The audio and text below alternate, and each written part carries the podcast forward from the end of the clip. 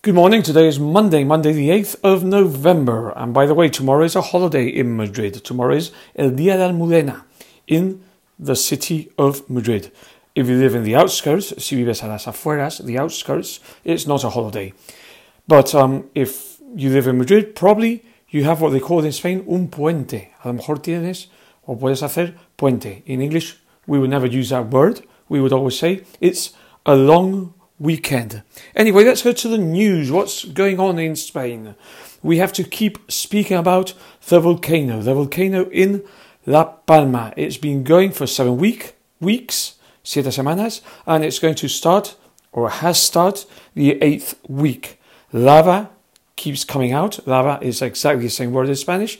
By the way, lava and magma.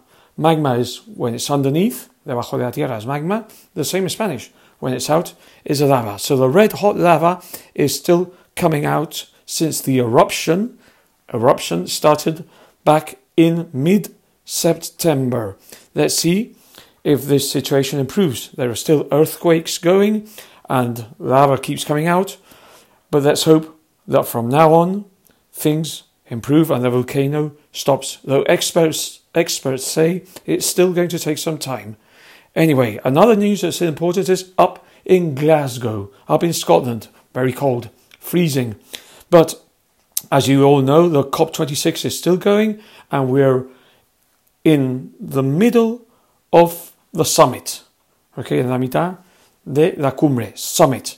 And uh, basically, we've had a, uh, a weekend with many demonstrations, manifestaciones throughout Glasgow. And let's see how this final week goes. Let's see what agreements they come to at the end of this COP26 in Glasgow. Anyway, on the sports angle, it's a big week for FC Barcelona. It's a week in which uh, a great football player, Xavi, that used to play for Barcelona and is now a coach, is going to start being the Barcelona coach. Let's see if Xavi is the new Pep Guardiola. The two are very similar.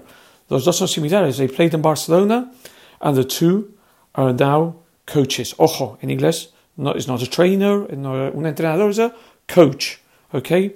So let's see between Pep and Xavi. Let's see what happens. It's true that Pep had an amazing team, Pep Guardiola. Let's see what Xavi can do. Anyway, just a little reminder today in 1960, John Kennedy won the elections. He won the elections against Mr. Nixon. That was on the 8th of November 1960. Anyway, so as I said before, it's a puente for some of you, but not for us. We will be here with you tomorrow on Tuesday the 9th. Thank you for listening and have a good day.